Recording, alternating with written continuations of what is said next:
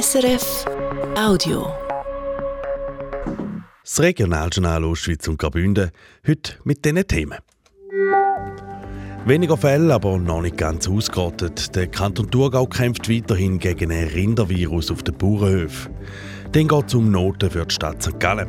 Im europäischen Vergleich schneidet die Stadt als Wohn- und Arbeitsort zum Teil sehr gut ab, zum Teil aber auch ziemlich schlecht. Am Mikrofon der Fabian Mohn. Vor einem guten Jahr hat das Thurgau Veterinäramt gemerkt, dass auf diversen Bauernhöfen im Kanton das sogenannte Bovin-Virus Diarrhoe grassiert. Das ist eine Krankheit, die vor allem bei Rindern vorkommt. Dank einem Aktionsplan hat man die Zahl der betroffenen Betriebe reduzieren Ganz ausgeordnet ist die Krankheit aber noch nicht. David Lendi. Im Oktober 2022 sind noch 45 Betriebe betroffen. Aktuell sind es noch 15, sagt Malin Engeli, die Kantonstierärztin vom Kanton Thurgau. Wir haben zusammen mit der Rindergesundheit Schweiz jeden Betrieb besucht und dort äh, die Situationen vor Ort beurteilt und betriebsspezifisch dann eben Massnahmen ergreifen das Ziel sei es jetzt, um auch noch die letzten Seuchenherde im Kanton Thurgau auszurotten. Übertragen wird die Krankheit über den direkten oder indirekten Kontakt zwischen den Tieren. Erkrankte Rinder leiden an Wachstumsstörungen oder Durchfallerkrankungen, was im Endeffekt für die Besitzerin oder den Besitzer einen wirtschaftlichen Schaden bedeutet, sagt Malin Engeli. Das Problematische ist äh, vor allem, wenn trächtige Tiere sich anstecken mit dem Virus, weil dann das Jungtier, das dann geboren wird, wie persistent infiziert ist. Also das heißt, der Virus Leben lang den ausscheiden tut. Und ähm, darum müssen so Tiere dann einmal euthanasiert, also getötet werden. Seit 15 Jahren läuft das schweizweites Bekämpfungsprogramm vom BVD, wie der Virus abgekürzt genannt wird. Mit dem Ziel, dass der Virus in der Schweiz ganz ausgerottet wird. Für den Mensch ist die Krankheit ungefährlich. Kantone St. Gallen und Graubünden sind beim Aufweitungsprojekt vom Rhein einen Schritt weiter. Zwischen Maifeld und Badergatz soll der Rhein auf einer Länge von über drei Kilometern wieder in natürliche Bahnen geleitet werden. Nachdem Kantone schon eine Vernehmlassung gemacht haben, hat jetzt auch der Bund zum Projekt Stellung genommen und gesagt, es sei ein wegweisendes Projekt, das so umgesetzt werden könne. Die Kantone hoffen sich, dass sich der Bund mit 80 Prozent an den Kosten beteiligt.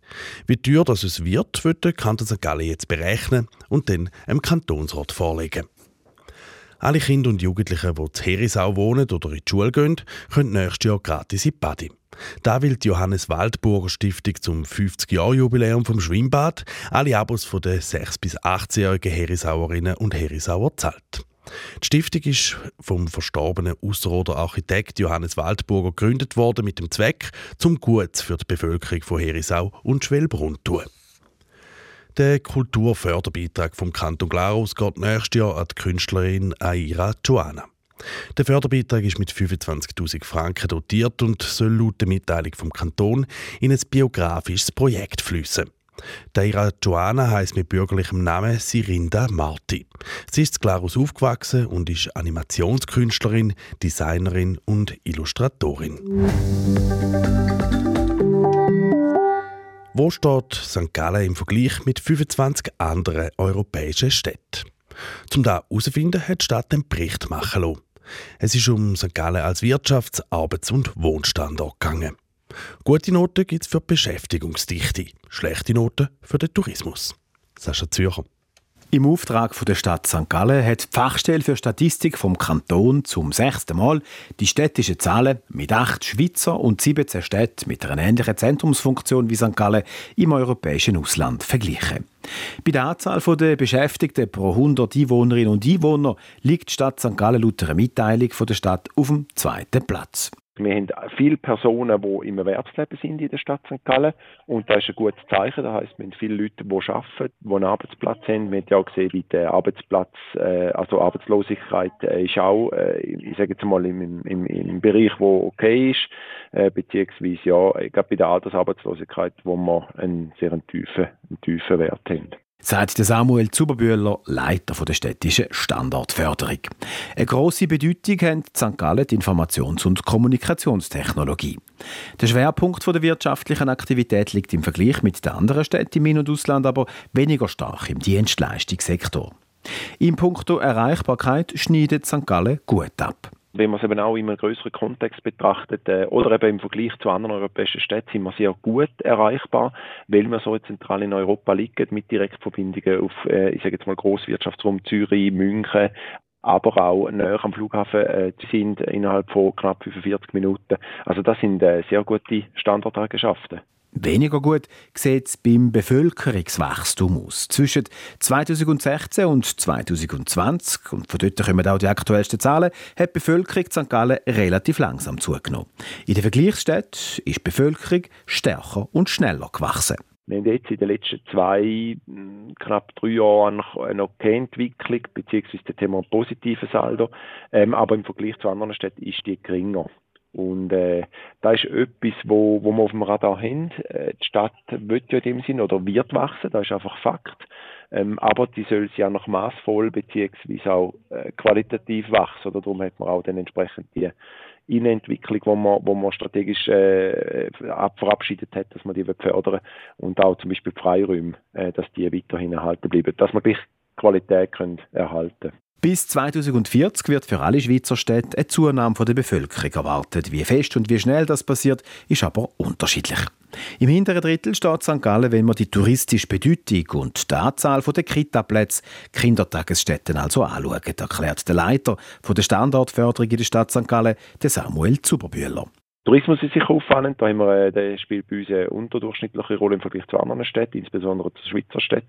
Ähm, und das andere ist noch Kita-Plätze. Da hat man aber auch schon gewusst, da sind ja auch andere Studien schon zum Schluss gekommen, dass wir relativ tiefe Anzahl Kita-Plätze haben im Vergleich zu anderen Städten. Aber dort muss man immer auch sagen, ja, wir können Kita-Plätze ja errichten nach Nachfrage und nicht auf Vorrat. Ähm, von dem her äh, liegt es auch äh, an der Nachfrage. Also wie hoch ist die Nachfrage nach Kita-Plätzen, wie viel das in der Stadt auch angeboten wird.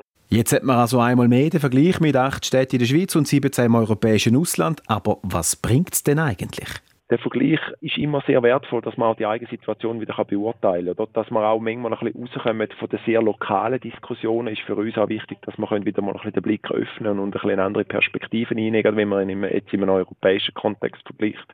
Und da vielleicht gewisse Sachen auch in einem gewissen Sinne ein bisschen relativieren kann, aber auch kann schauen, oh, da sind wir irgendwie, da gibt es Handlungsbedarf oder wie auch immer, ähm, da leuchtet es rot oder da ist alles grün, ähm, damit man einfach ein Gefühl bekommt, dass ein, ein, ein, ein Status kennt.